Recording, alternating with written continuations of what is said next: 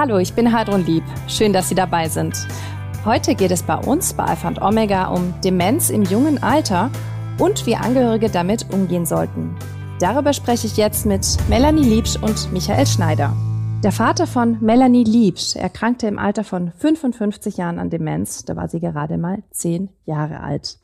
Es dauerte 13 Jahre, bis die Diagnose feststand. Für die Familie eine Ärzte-Odyssee.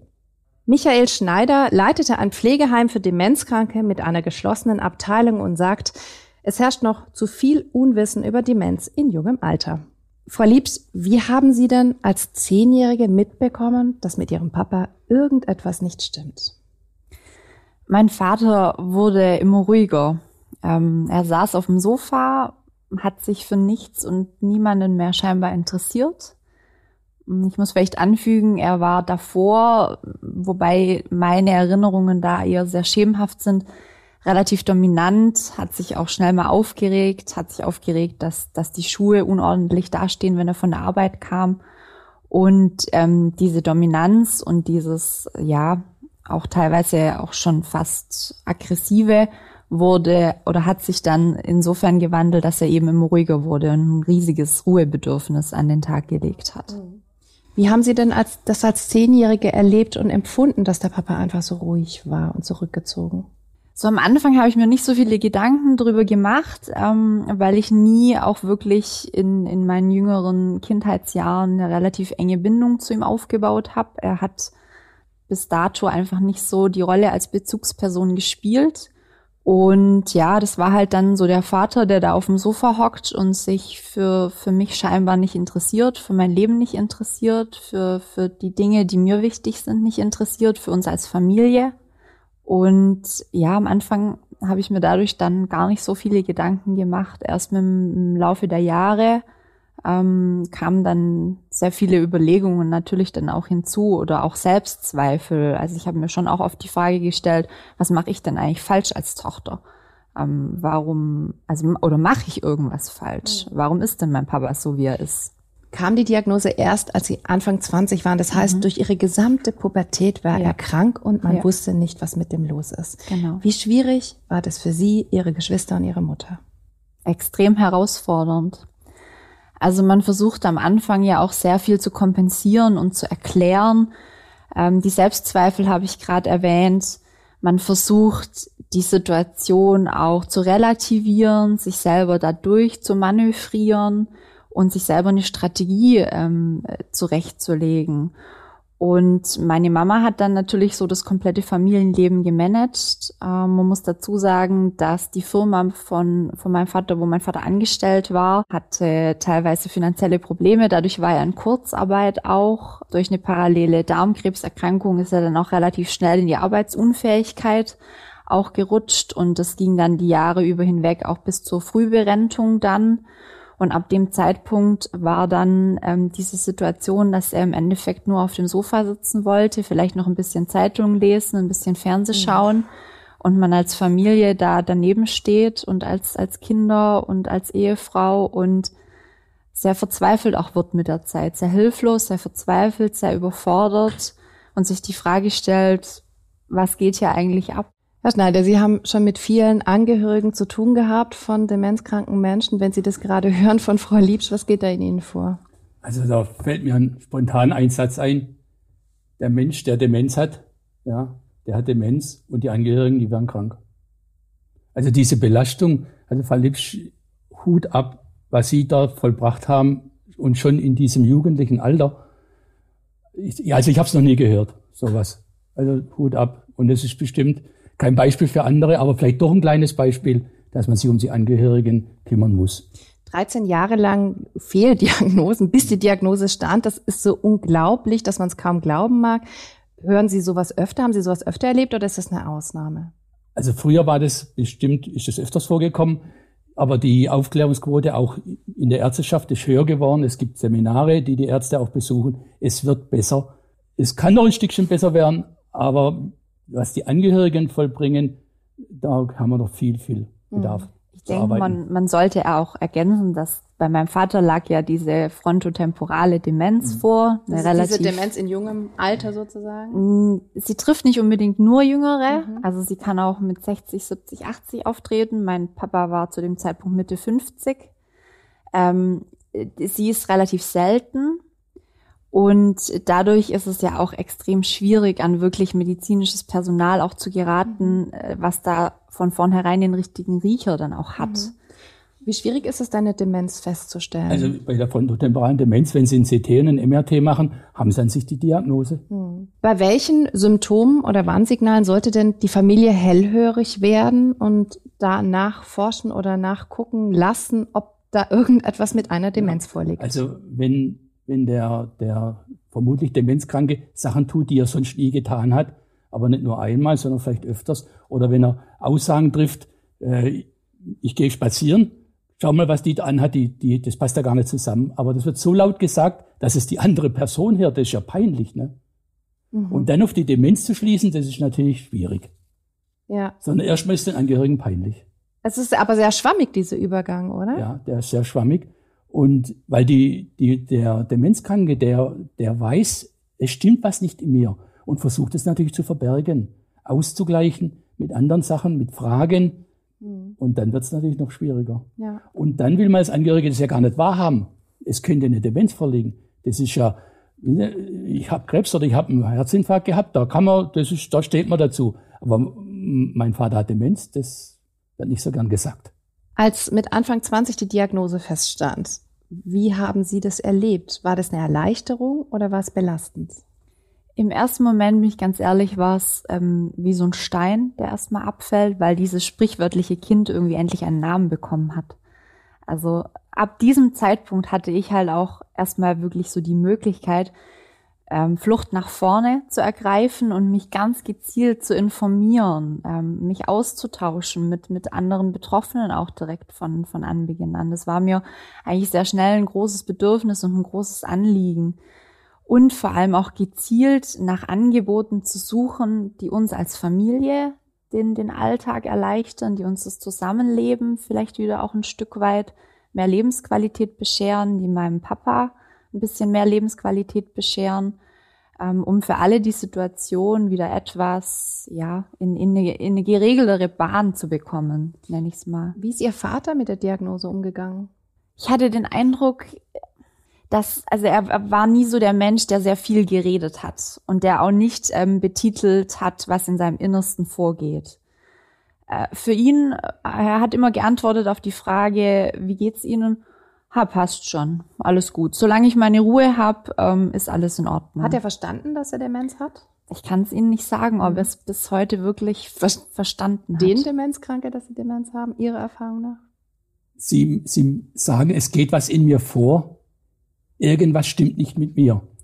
Und wenn diese Phase übersprungen wird, dann, dann merken Sie das nicht mehr. Mhm. Aber das ist eine sehr, sehr kritische Phase, die auch dann zu Aggressionen führen kann. Man will das nicht wahrhaben und mir war eine Aussage ganz wichtig bei der Frau Lipsch. Dieses, diese Hilfe holen, das in der Familie zusammenwirken, das ist für mich wie eine Rettungsinsel. Da kann ich mich ausruhen, da kann ich wieder Kraft schöpfen, mhm. weil das ist ein sehr kraftraubender, eine sehr kraftraubende Arbeit, die man da tut. Und das kann ich nur jedem empfehlen. Suchen Sie, wo Sie diese Rettungsinsel für sich selbst kriegen. Diesen Notrufknopf oder, ja, Notschalter. Wie es den, Menschen, Menschen selber geht, das haben wir gerade auch besprochen. Das ist auch eine, eine ganz spannende äh, Sache, wie sie selber die Krankheit erleben. Und dazu wollen wir uns einen kurzen Film anschauen. Die Vergesslichkeit ist da. Das lief wie an einem Film an mir vorbei. Ich konnte das reden und sprechen, aber ich weiß, ich weiß nicht, wie ich das beschreiben soll habe ich wieder ein Bild gesehen und dann ging das bei mir hier rüber und wurde schwarz. Ich habe manchmal Angst, dass ich nicht alleine weiter kann.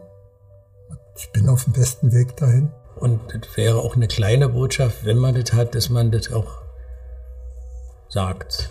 Wir haben noch einen Auftrag in unserem Leben, es uns schön zu machen.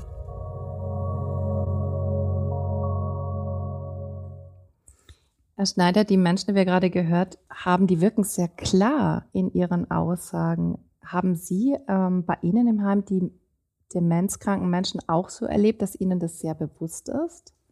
Nein. An sich äh, soll der Demenzkranke ja möglichst lange in seiner gewohnten Umgebung bleiben, weil es den, den fortschreitenden Prozess etwas hemmt. Also im Pflegeheim kommen dann die Demenzkranken, die wirklich zu Hause nicht mehr versorgt werden können, zum Beispiel durch eine ausgeprägte Hinlauftendenz oder durch die Umkehr vom Tag-Nacht-Rhythmus. Tag-Nacht-Rhythmus, wenn der umgekehrt wird, das, das hält niemand aus. Das hält auch keine 24-Stunden-Pflegekraft aus, die im Haus ist. Ja. Und dann kommen sie ins Pflegeheim. Oft dann nur vielleicht noch für ein Jahr, für anderthalb Jahre, vielleicht maximal zwei Jahre. Also die letzte Phase. Ja. Sie haben das äh, Haus am See in Heilbronn geleitet. Da waren ja auch Demenzkranke in jungem Alter und da gab es auch eine geschlossene Abteilung. Warum ist das notwendig? Durch diese ausgeprägte Hinlauftendenz möchten die, und das ist schon das erste Punkt, ich muss den Demenzkranken verstehen. Er läuft nicht weg. Er will nicht weglaufen von mir. Er läuft hin, weil er vielleicht seine Mutter besuchen will oder seinen Bruder oder wo er halt früher als Kind war. Und das auch eine geschlossene Abteilung ist natürlich nicht 100% sicher. Ne? Das ist ja kein Gefängnis. Zum Beispiel, es gibt ja Türen, äh, die Notfalltüren, im, Notfall was ist, die aufgehen müssen, Brandschutztüren. Und wenn dann so ein junger Demenzkranker ist, dann, und der das noch versteht, ja, ich, ich hatte einen Anfang 60 jemand, der bei mir war, der hat so einen roten Beistellhocker, den die Pflegekräfte haben, um mit an den Tisch zu nehmen. Den hat er geschnappt, ist mit an den Zaun gegangen, ist mit dem roten Baustell, äh, Beistellhocker äh, rübergegangen und ist weggegangen. Man hat ihn erkannt. Er hat den Hocker mitgenommen. Also die Polizei hat ihn recht schnell wieder gefunden. Wer läuft schon mit dem roten Not, äh, Hocker da rum, ne? Ja. ja. Oder, oder ein anderer Demenzkranker, ein Junger, der hat eine Therapiepuppe ins Bett gelegt, als wenn er im Bett liegen würde, hat genau die Zeit abgepasst, wo Schichtübergabe ist und ist äh, weggegangen mit dem Wintermantel im Sommer nach Bad Cannstatt das Volksfest. Mhm. Fällt natürlich auf, wenn jemand einen Wintermantel anhat. Ja? aber äh, ziemlich klug mit der Therapie. Ja, mit der Therapiepuppe schon gut, Fernseher ja. ist auch gelaufen, aber dann den Mantel angelassen. Ja. Das kann er nicht mehr umsetzen. Ne? Mhm, verstehe. Wie geht's Ihnen denn, Frau Liebsch, wenn Sie so die Aussagen hören der demenzkranken Menschen? ich finde es sehr beeindruckend, ähm, dass, dass die Menschen auch wirklich so diesen Weg auch wagen, das, das offen darzulegen. Ja, ich denke, jede, jede Demenzdiagnose und jede Familie und jede Situation, die dahinter steckt, ist so individuell. Es gibt mhm. da keine Schablone, in die man sich reinpressen lässt ich denke, ähm, jeder sollte da auch so den eigenen Weg im Umgang finden, ja. was für ihn passend ist. Ja. Wie war denn so der Krankheitsverlauf bei Ihrem Vater und wie haben auch Sie dann mhm. versucht, es ihm irgendwie schön zu machen? Also in den ersten, die ersten Jahre waren sehr geprägt von so nebeneinander herleben, nenne ich es mal. Da war da dieser Papa, ähm, diese, dieser, ja, phys er war physisch anwesend, aber emotional extrem weit weg ich hatte keine Bindung zu ihm, kein, kein, kein gutes Verhältnis, also eigentlich im Endeffekt gar kein Verhältnis. Ich hatte auch Phasen, ähm, wo ich ihn versucht habe, aus der Reserve zu locken als Teenager, ähm, wo ich auch mal geschrien habe, um irgendwie eine Reaktion zu provozieren. Er war im Endeffekt immer sehr, sehr passiv, hatte dieses große Ruhebedürfnis, wollte in Ruhe gelassen werden, saß auf dem Sofa. In den Anfangsjahren hat er auch noch so seine Runden gedreht, also hatte so eine gewisse Ausprägung an, an Bewegungsdrang, wurde dann aber mit den Jahren immer ruhiger, immer zurückgezogener, auch wortkarger. Also ich denke, irgendwann war das Sprachzentrum dann einfach auch so ein bisschen beeinträchtigt. Ja, dann kamen auch nach und nach mehr körperliche Symptome hinzu. Er hatte dann auch eine Parkinson-Diagnose, wurde dadurch auch immer wackeliger auf den Beinen, äh, war, war dann sturzgefährdeter, und es entwickelte sich dann bis hin zu einer sehr großen, extrem ausgeprägten Pflegebedürftigkeit, ähm, dass er für jeden Griff und, für jede Handlung des täglichen Lebens auch wirklich Unterstützung benötigte. Sie haben ja zusammen mit Ihrer Mutter Ihren Vater sehr lange zu Hause gepflegt. Mhm. Wann war der Punkt, dass Sie gesagt haben, wir können nicht mehr, wir müssen ihn in ein Heim geben? Aus unserer Erfahrung heraus war das natürlich ein Prozess. Also es war, es lässt sich nicht als einzelnen Punkt definieren, aber es war im Endeffekt genau dieser Prozess, den, den Herr Schneider beschrieben hat, ähm, mit diesem ausgeprägt umgedrehten Tages-Nacht-Rhythmus. Also Schlafentzug ist was, was man vielleicht mal eine Woche, einen Monat, wenn man weiß, dass es dann zu Ende kompensieren kann, aber dann verlassen einen die Kräfte. Meine Mama und ich haben uns immer abgewechselt, ähm, neben meinem Papa die Nacht zu verbringen, weil er halt in der Nacht wirklich diesen ausgeprägten, äh, das ausgeprägte Bedürfnis hatte, aufzustehen. Das waren manchmal 15 Mal. Da, er hat dann immer so gezupft an der Bettdecke. Ich lag neben ihm, habe natürlich kein Auge zugetan. Ähm, er hat immer gezupft und sich bemerkbar gemacht und wollte aufstehen. Teilweise musste er auch auf die Toilette, teilweise war es einfach nur Unruhe die ihn dazu getrieben hat. Und ja, durch den, durch den Parkinson wurde er natürlich ja auch immer, immer wackeliger, immer sturzgefährdeter. Und es ließ sich dann auch physisch von, von unserer Seite ähm, nicht mehr bewerkstelligen, das mhm. auch guten Gewissens. Ähm, es war für ihn und, und für uns natürlich dann auch ja die Gefahr, da mal mitzufallen und, ja. und dass einfach auch Schlimmeres passiert. Ja, das hört sich nach einer sehr großen Belastung an bei den Angehörigen. Ja, jetzt, jetzt möchte ich schon wieder mal warnen. Oft habe ich ja eben erfahren oder erlebt, dass dann der Patient sehr, sehr ruhig gestellt wird. Das heißt, ich nehme mir sein letztes Stück Leben, das er noch hat. Und mit Medikamenten. Hier, mit Medikamenten. Mhm. Und da muss man einfach vorsichtig sein und, und muss einfach die, das anpassen. Das, das kann man nicht 0815 verschreiben und dann ist der Patient erst im nächsten Quartal wieder beim Arzt. Das geht nicht. Oder der Arzt kommt. Das ja. geht nicht.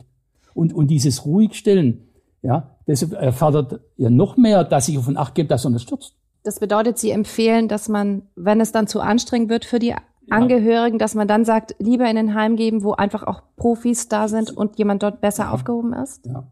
Also bevor die Familie drunter leidet oder ja. ich sage mal so, wenn ein Ehepaar ein, ein Elternteil pflegt und die Ehe vielleicht sogar kaputt geht, habe ich auch schon erlebt, ja, dann, dann ist es doch, weil ich habe ja selber auch noch mein Leben. Mhm. Ich habe es ja noch. Ja. Jetzt kann die Situation für Pflegekräfte aber auch sehr schwierig sein, wiederum im mhm. Pflegeheim, im Umgang mit den dementen Menschen. Können Sie da vielleicht mal ein Beispiel nennen, ein, zwei Beispiele, wo es auch besonders schwer war? Ja, äh, insbesondere wenn es natürlich junge Demenzkranke sind, die nur wenige Jahre älter sind wie das Pflegepersonal, äh, da entstehen schon freundschaftliche Beziehungen. Und, und wenn, wenn dann der Zustand sich verschlechtert und, und er so stark rapide abbaut, dann leidet schon das Personal mit. Und jetzt kann ich natürlich klug daherschwätzen ne? und kann sagen, wenn du das Haus verlässt, dann musst du alles hinter dir lassen und alles im Haus lassen. Aber das ist nicht immer ganz so einfach. Und oft ist es so, dass man sich eben dann auch im Team unterhält oder miteinander sprechen soll. Also man muss auf jeden Fall, man muss auf jeden Fall miteinander sprechen, mhm. wenn solche Fälle sind. Was kann noch schwierig sein für die Pflegekräfte, außer jetzt dieser persönlichen Nähe, die Na, aufgebaut wird? Natürlich, äh, wenn es junge Demenzerkrankte sind, kann es natürlich auch zu sexuellen Übergriffen kommen. Und da muss ich halt auch sehr professionell reagieren und, und Profi sein. Ne? Angenehm ist das nicht. Das gebe ich wirklich zu. Mhm. Aber das betrifft nicht nur Frauen, es betrifft auch Pfleger. Wie gehen denn die Demenzkranken mit der Situation um, dann im Heim zu sein? Also nehmen Sie das alles komplett wahr oder ist es auch wieder ganz unterschiedlich je nach Person? Wie kann man sich das vorstellen? Es ist unterschiedlich. Am Anfang sind natürlich viele in einer fremden Umgebung. Das heißt, hier, hier bin ich gefordert, dass ich vielleicht eine 1 zu 1 Betreuung mal für eine gewisse Zeit machen kann. Das kann ich nicht immer machen. Klar, der Pflegeschlüssel gibt's nicht her. Aber dieses Eingewöhnen, wenn ich mir da einen Plan mache, dann geht die Eingewöhnungsphase schneller. Frau Liebt, Ihr Vater hat ja noch den Lockdown mitbekommen mhm. ähm, zu Anfang von Corona. Wie hat er denn diese Phase erlebt? Gut, wie, wie er sie erlebt hat, ähm, kann ich natürlich nicht jetzt ich, eins zu eins wiedergeben. Ich kann darüber sprechen, wie wir sie erlebt haben. Und da muss ich schon ganz ehrlich sagen, dass das sehr furchtbar war. Also ich kann mich noch erinnern, März 2020 eben, die Heime wurden geschlossen. Von heute auf morgen kam die kam die E-Mail, dass aus Vorsichtsmaßnahme kein Zugang mehr ermöglicht werden kann. Und wir konnten dann wirklich bis in den Juli hinein ihn nicht besuchen. Ich habe ihm jede Woche ähm, Briefe und Mails geschrieben, die wurden ihm dann auch immer vorgelesen. Ähm, aber bei diesem Besuch im Juli hat man ganz deutlich gemerkt, ähm, dass er die Situation überhaupt nicht mehr einschätzen kann. Mhm. Ich bin mir auch nicht sicher, ob er, ob er da gewusst hat noch, wer da vor ihm sitzt. Ich wäre am liebsten über diesen ähm, Tisch gesprungen. Das, das waren gute drei Meter Abstand mit Plexiglas und Visier und komplett ähm, ähm, Schutzschild.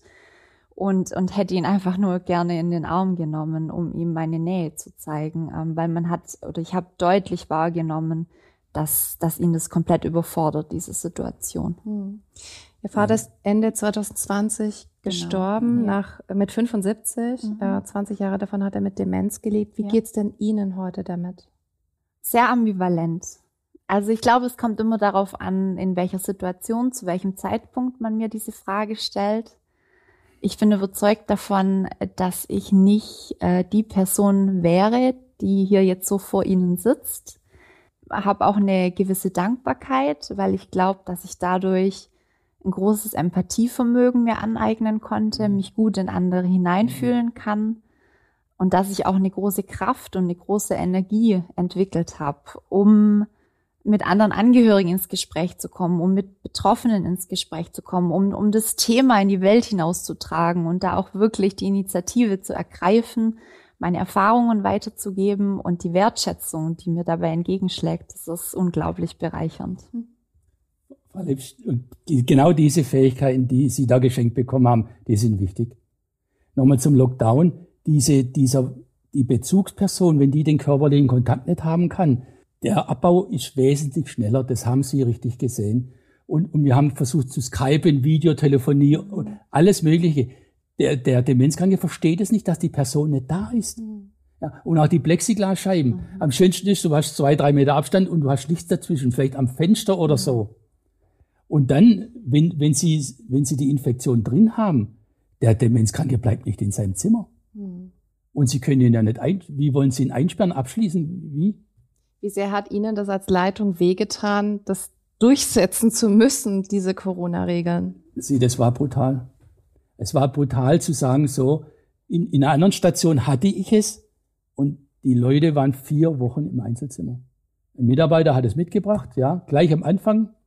Und, und dann, dann so ein Demenzkranker, der dann, die, die Demenzkranke, die nicht geschlossen sind, ja meistens nicht äh, hinlaufgefährdet. Ja, die bleiben ja im Zimmer, die kommen gar nicht alleine raus. Aber dieses im Zimmer sein, das ist schrecklich. Schrecklich. Da ging es ganz vielen so, ne, die das dann so erlebt Ja. haben.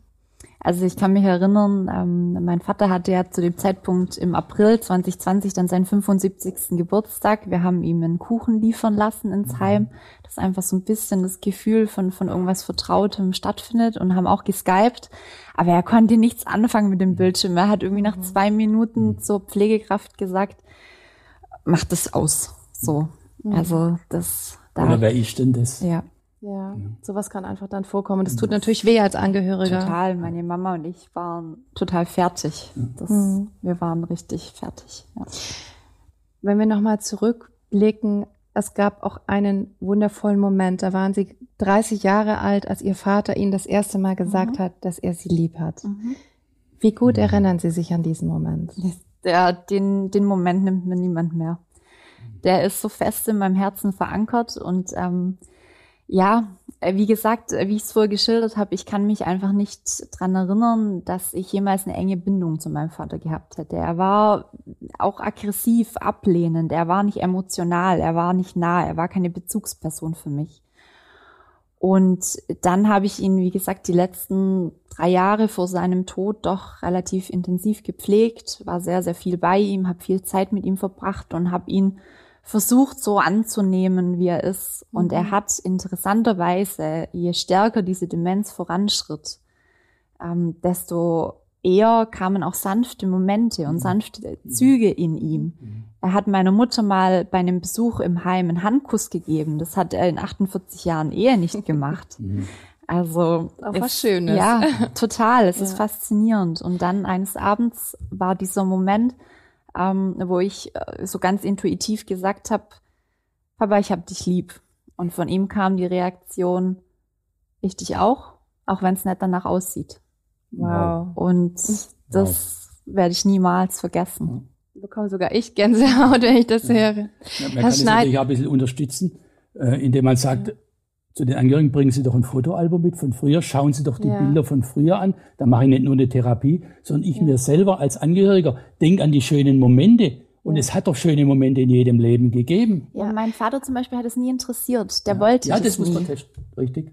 Herr Schneider, ganz zum Schluss der Sendung würde ich Sie gerne noch kurz nach einem Tipp für die Angehörigen fragen von den Demenzkranken. Also holen sich Unterstützung, wo es geht. Die Alzheimer-Gesellschaft ist so toll und breit aufgestellt. Die hat so viele Schulungsmaterialien. Es gibt so viel Außenstellen und sie schaffen es nicht alleine. Hilfe holen ist ja. der größte ja, Tipp. Sie schaffen es nicht alleine. Ich wünsche Ihnen beiden alles Gute. Vielen Dank, dass Sie da waren und auch so offen erzählt haben, Frau Liebs. Aus dem Leben gerissen, Demenz im jungen Alter, das war heute unser Thema bei Alpha und Omega. Danke, dass Sie dabei waren. Bis zum nächsten Mal. Tschüss. Übrigens, Alpha und Omega, der Podcast, ist ein gemeinsames Format der katholischen Bistümer Rottenburg, Stuttgart und Freiburg sowie des evangelischen Medienhauses Stuttgart. Zu sehen sind die Sendungen auf den privaten Fernsehsendern in Baden-Württemberg, auf Bibel TV und auf YouTube. Weitere Infos finden Sie unter kirchenfernsehen.de und kip-tv.de. Wenn Sie Fragen, Wünsche oder Feedback haben, schreiben Sie uns gerne an info@kirchenfernsehen.de.